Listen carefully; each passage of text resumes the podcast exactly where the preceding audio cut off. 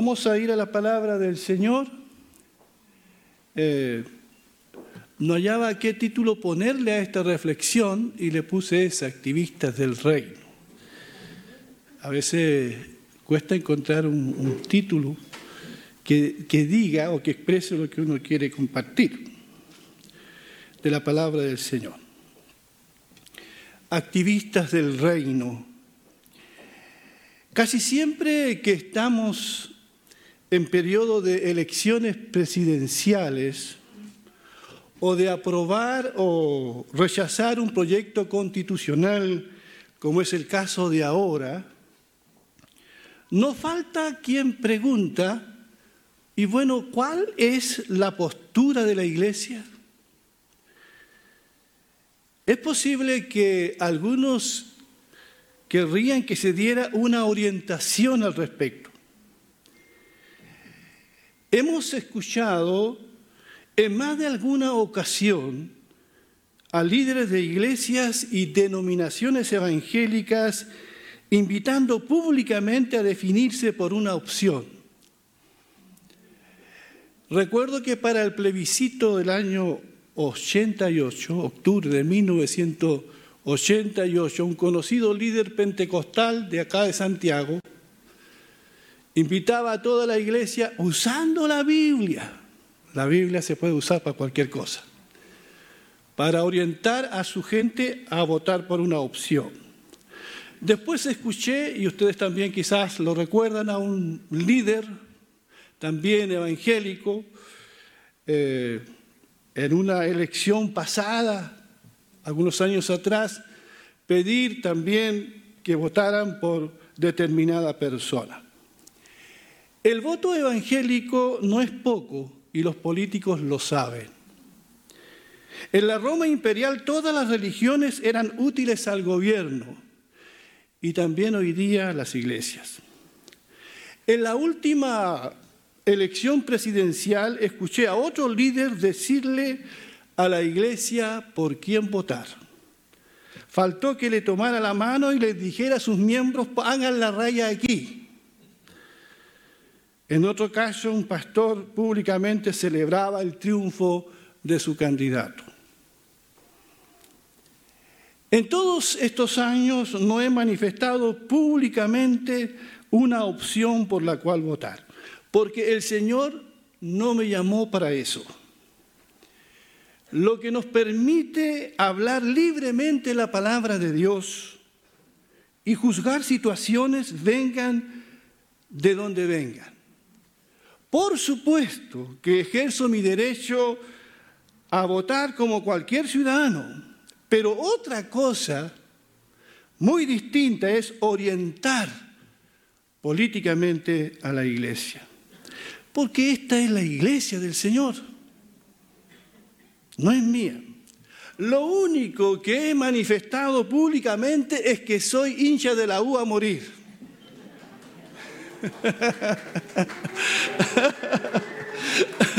Mira, hasta eso divide, ¿viste? En las buenas y en las malas.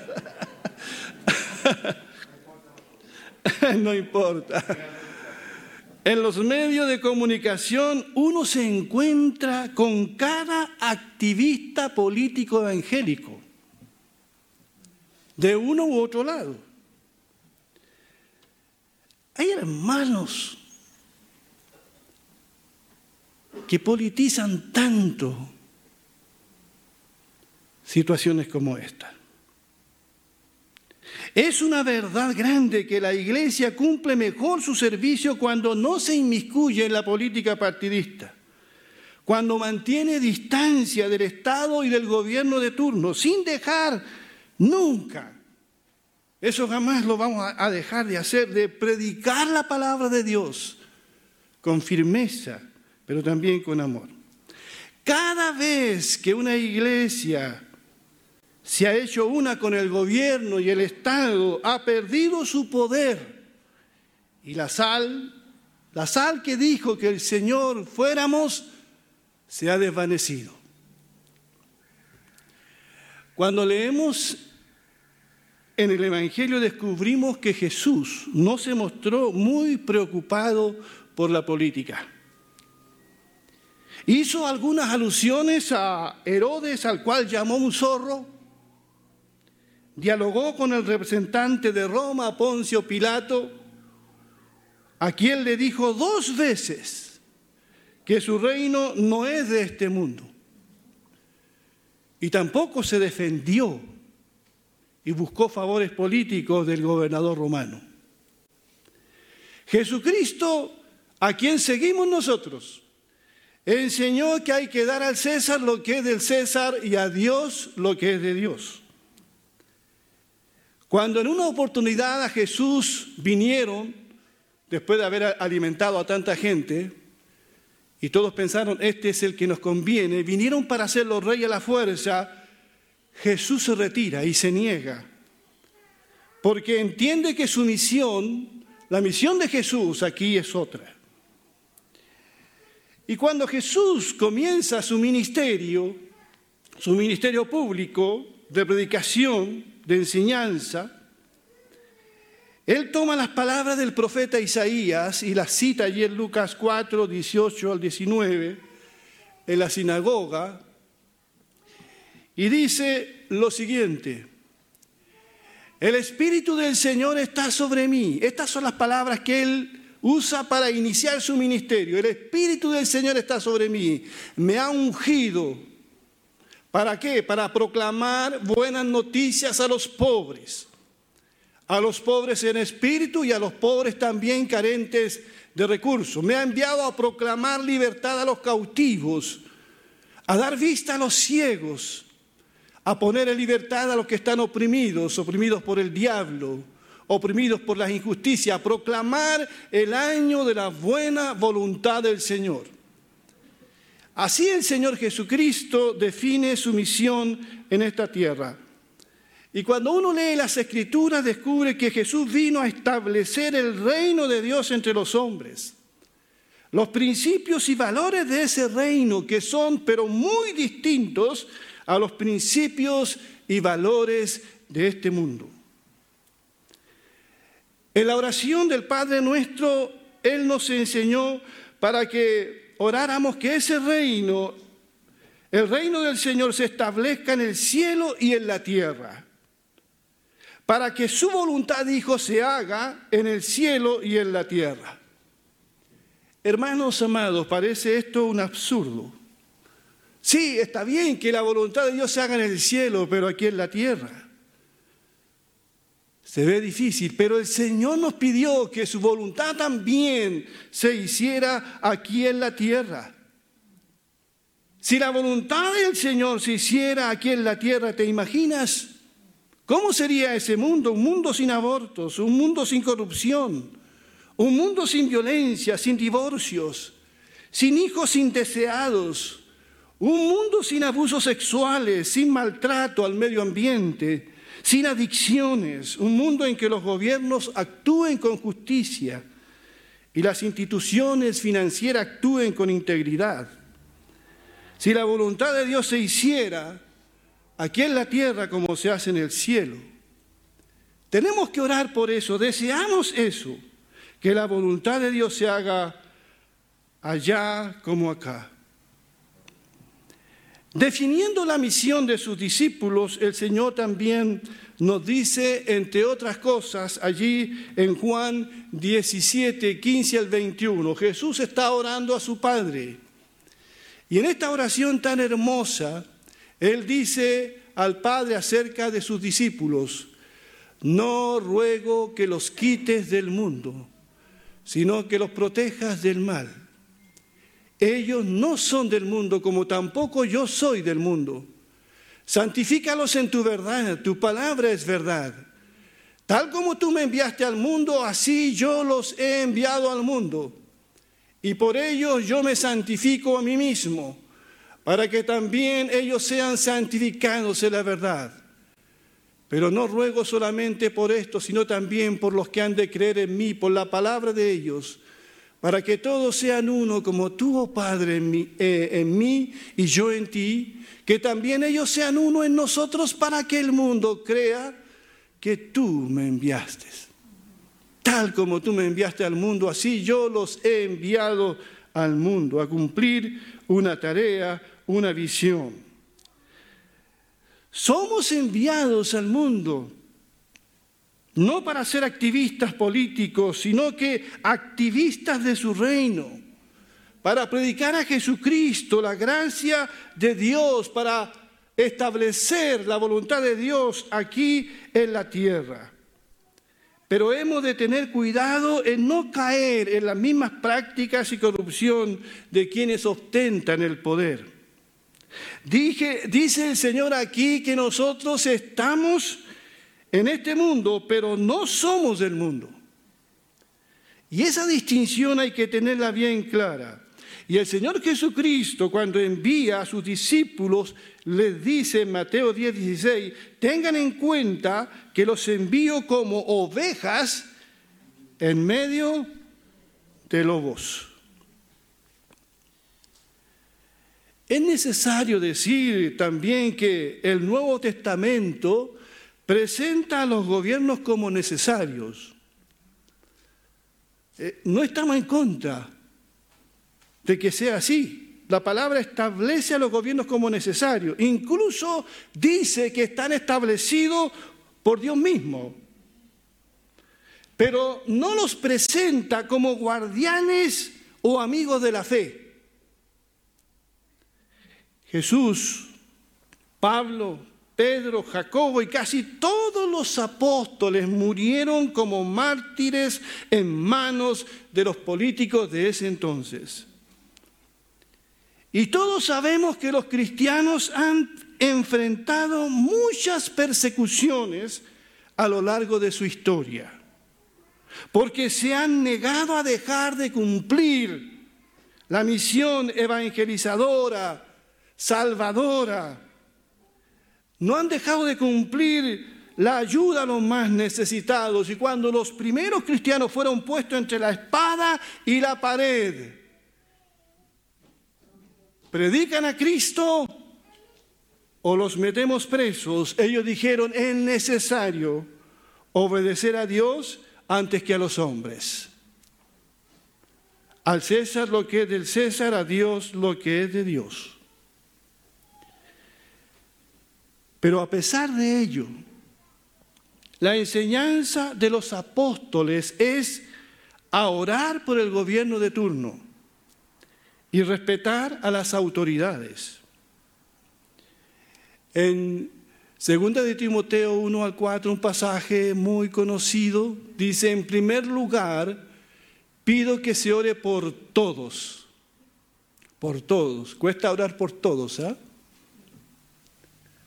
Que se pida a Dios que supla las necesidades de la gente y bendiga a la humanidad. Oren también agradeciendo a Dios la respuesta a esas oraciones. Que se ore por los reyes y todas las autoridades, para que tengamos un ambiente de paz y tranquilidad. Vaya que hace falta esta oración, hermanos. Los cristianos nos hemos criticado más que hemos orado que se ore por los reyes y todas las autoridades para que tengamos un ambiente de paz y tranquilidad, donde sea posible adorar y respetar a Dios.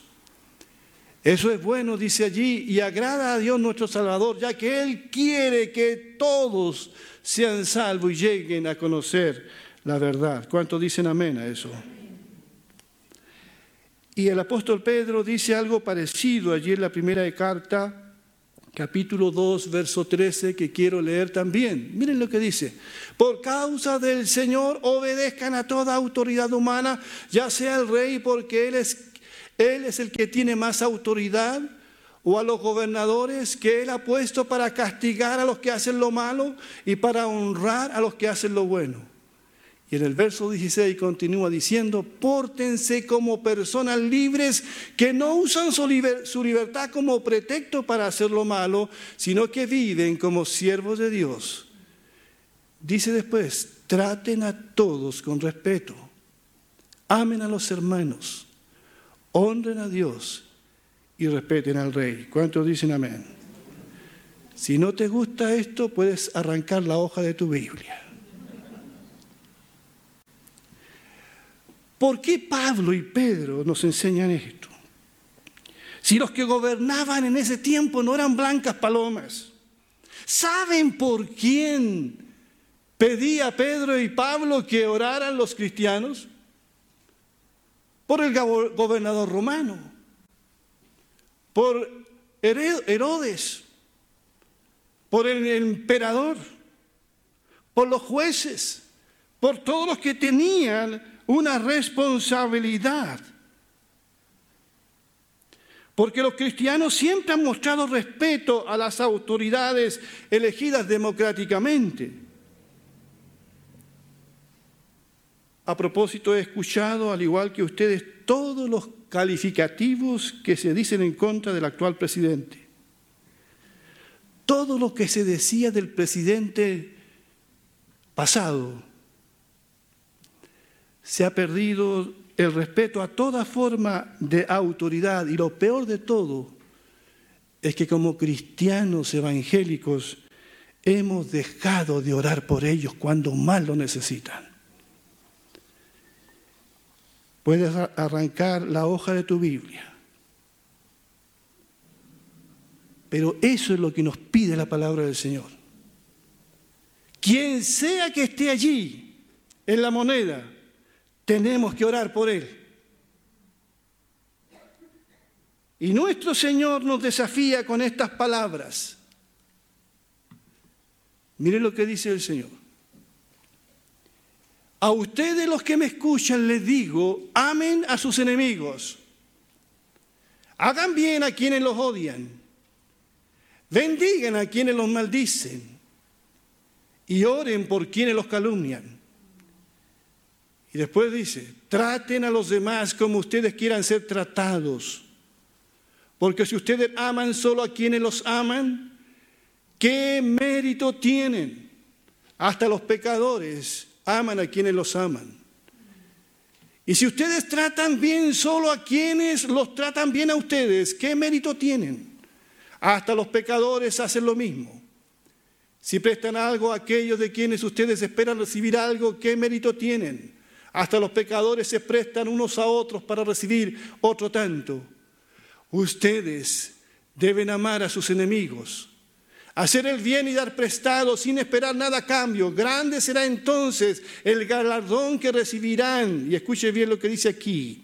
Y serán, y serán hijos del Altísimo.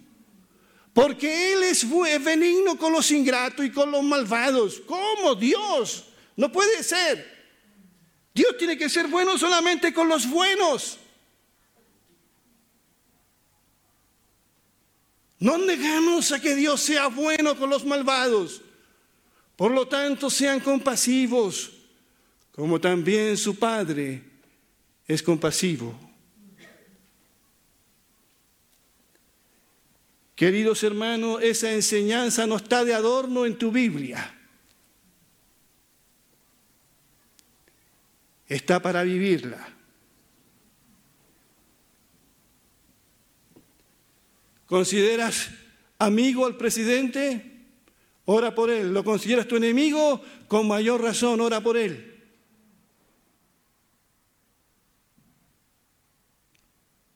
Saulo de Tarso no se hubiera encontrado con Jesús. Nunca se hubiese encontrado con Jesús Saulo de Tarso si Esteban no hubiera orado por sus enemigos. ¿Qué fue lo que dijo Esteban cuando sus enemigos tiraban piedras? ¿Qué fue lo que dijo? Que se escuche más fuerte. No le tomes en cuenta este pecado. Esos son los cristianos que necesitamos hoy. Hoy, así el mundo va a poder creer en nosotros. No hay otra forma. Cuando vivamos las palabras de Cristo, solo así van a creer. Leía estos días qué habría pasado cuando ese joven Adolfo Hitler después de la Primera Guerra Mundial, cuando deambulaba por las calles de Alemania, desorientado, lleno de odio, ¿qué hubiese pasado si alguien hubiese orado por ese joven?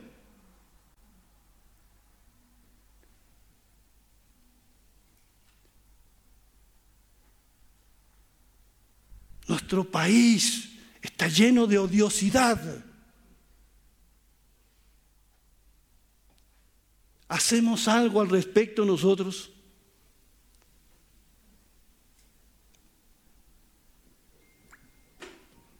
¿Cómo debo mirar a quien piensa distinto políticamente a mí? ¿Como un enemigo? Un rabino dijo, el gran desafío religioso supremo consiste en ver la imagen de Dios en alguien que no está hecho a mi imagen. Me gustó lo que dijo. El gran desafío religioso supremo consiste en ver la imagen de Dios en alguien que no, no está hecho a, a nuestra imagen. Si alguien crees tú que no está hecho a tu imagen, que no está hecho a tu medida, que no piensa como tú, esa persona está hecha a la imagen de Dios. Y eso es lo que importa. No solamente sigamos las palabras de Cristo, sino sigamos el ejemplo de Cristo. Porque Cristo no solamente enseñó el sermón del monte, también lo practicó. Primera de Pedro 2, 22, 23 se refiere a Cristo. Mire lo que dice aquí. Cristo no cometió ningún pecado, ni hubo engaño en su boca. Cuando lo maldecían, no respondía con maldición. Cuando sufría, no amenazaba, sino que remitía su causa al que juzga con justicia. ¿Cuántos dicen amén? Jesús cumplió fielmente lo que enseñó.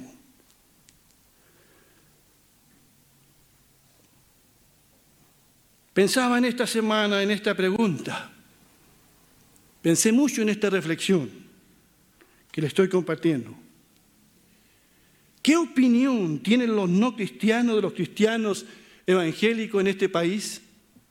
¿Se ha preguntado usted eso? ¿Qué opinión tienen? Le preguntaron a varias personas acerca de qué palabras se les viene a la mente cuando piensan en los cristianos evangélicos. Y aunque era para otro contexto, mencionaron palabras como contra. Alguien dijo, yo pienso en la palabra contra, porque ellos están contra todo. Otra palabra, alguien dijo intolerantes, fanáticos, dados a juzgar a los demás, muy críticos de los demás. Pero ninguno mencionó la palabra amor. ¿Y qué fue lo que dijo Jesús? En esto conocerán que son todos mis discípulos y qué.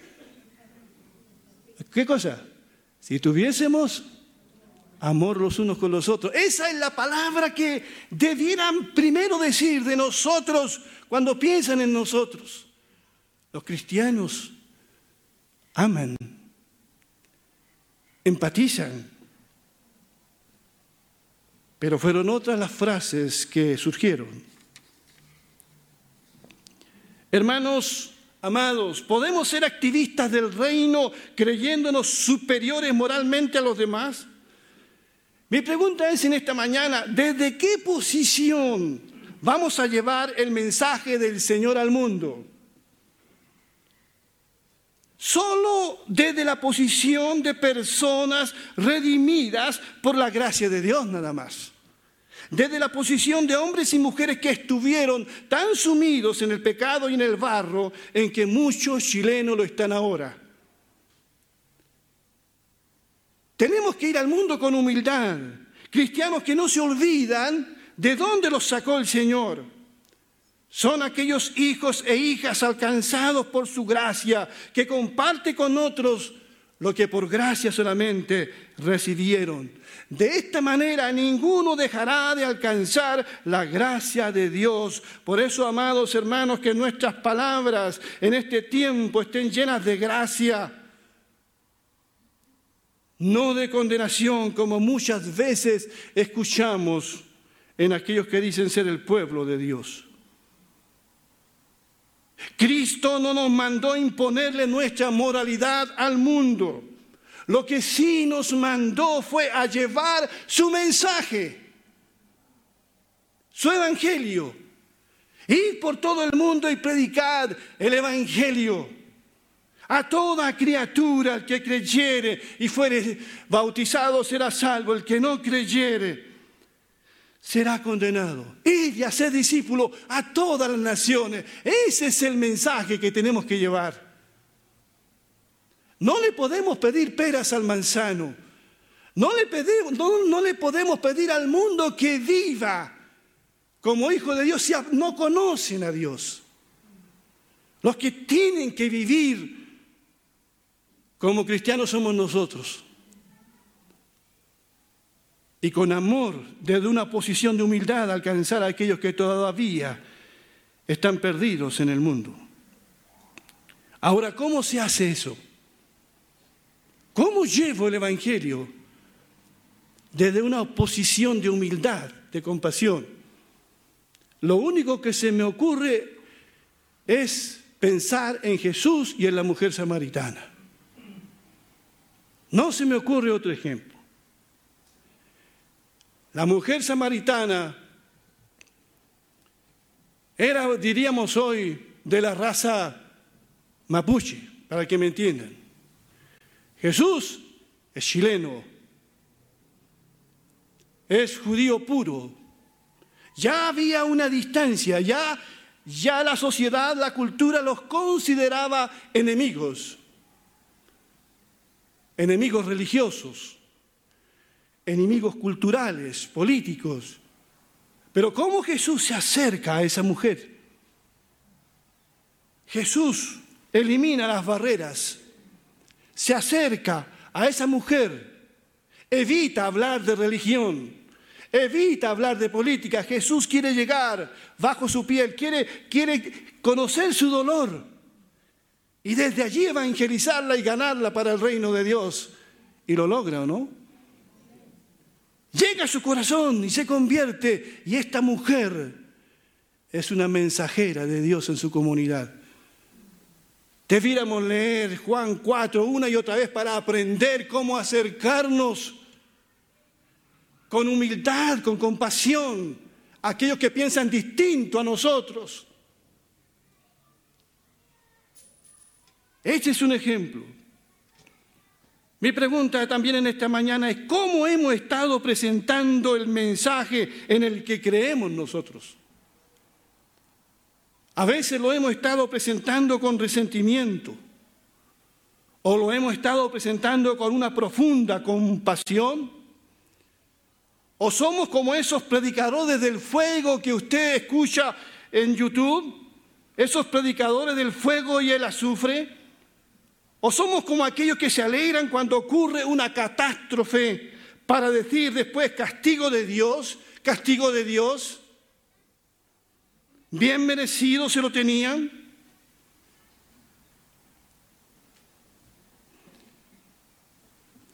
¿Cómo nos ven? ¿Cómo nos ven las personas a nosotros aquí?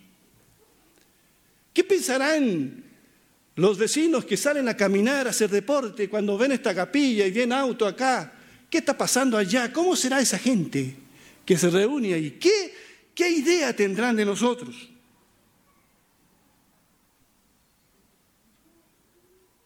¿Cómo nos ven nuestros vecinos? ¿Qué piensan de la Iglesia Alianza Cristiana y Misionera de Peñalolén? ¿Tendrán la libertad, la confianza de venir a contarnos sus problemas, sus luchas, y su profunda necesidad espiritual. Ojalá sea así, ¿verdad? En Hechos 2.47, la iglesia de Jerusalén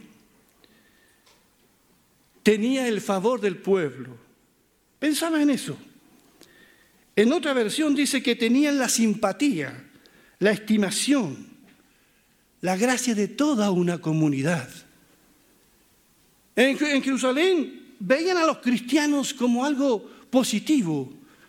Veían que era gente que se amaba mucho, que compartían lo que tenían. Y dice que la gente, los no cristianos, tenían una buena opinión de ellos.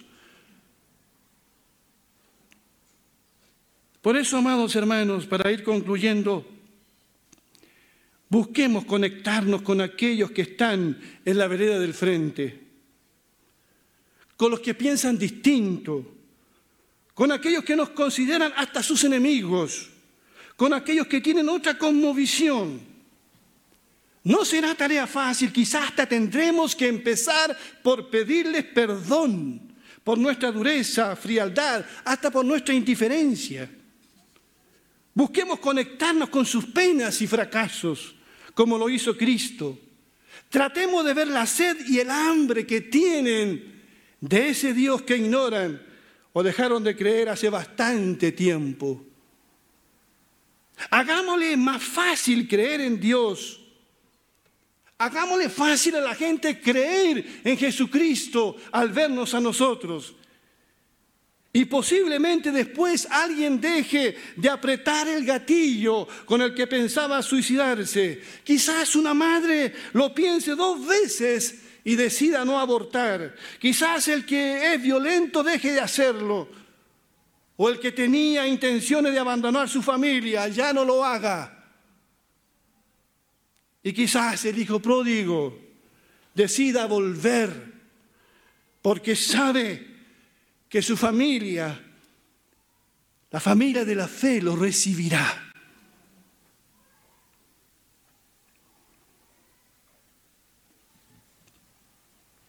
Estimados, no sé qué te han contado. Estimados hermanos y hermanas, no estamos, creo, para hacer proselitismo político. Y ni siquiera proselitismo evangélico.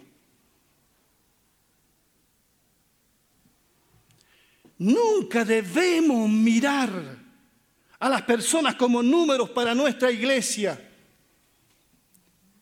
Si llegan, van a llegar porque Dios añade a su iglesia los que han de ser salvos.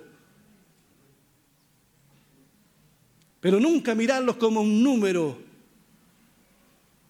porque no nos interesan los números no somos políticos, nos interesan las personas. Alguien dijo que es totalmente distinto que considere a mi vecino como un posible convertido a que lo considere como alguien a quien Dios ama.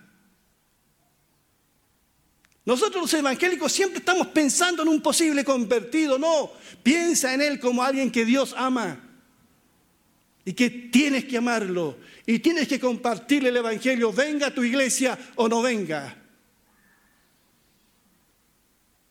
Porque estamos cumpliendo la misión de Jesús. Nuestro llamado, hermanos, por favor, es más alto, es más glorioso. Somos activistas del reino de Dios de las mejores noticias jamás anunciadas. Somos activistas, sí, pero de la gracia de Dios. Por eso vayamos al mundo con un corazón humilde, no con aires de superioridad. Somos solamente unos mendigos que le dicen a otros mendigos dónde pueden encontrar el pan de vida. Somos como la samaritana Personas que solamente hemos encontrado la fuente de agua viva y vamos en busca de aquellos para que también llevarlos a esa fuente de agua viva que es nuestro Señor Jesucristo.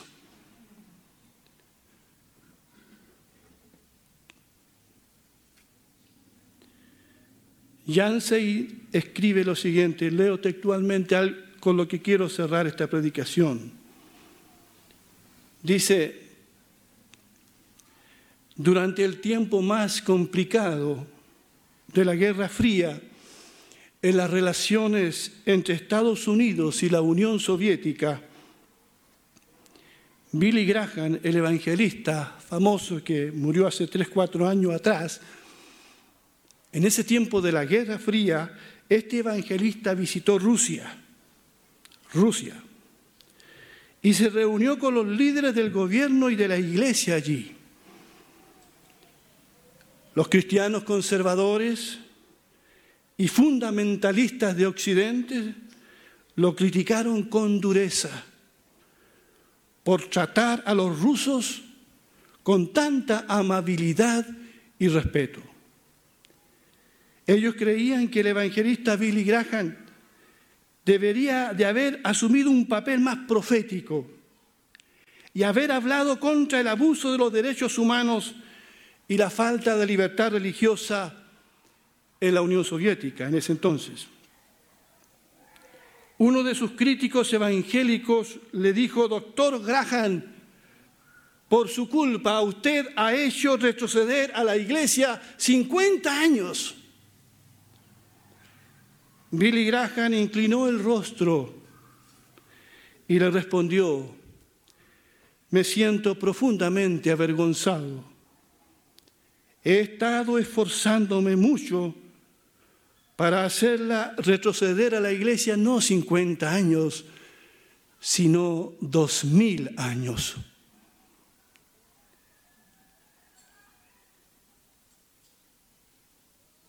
No tenemos que volver a la reforma con todo lo importante que es la reforma.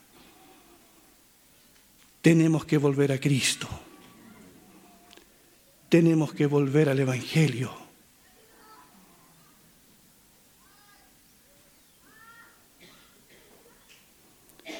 Que Dios bendiga su palabra.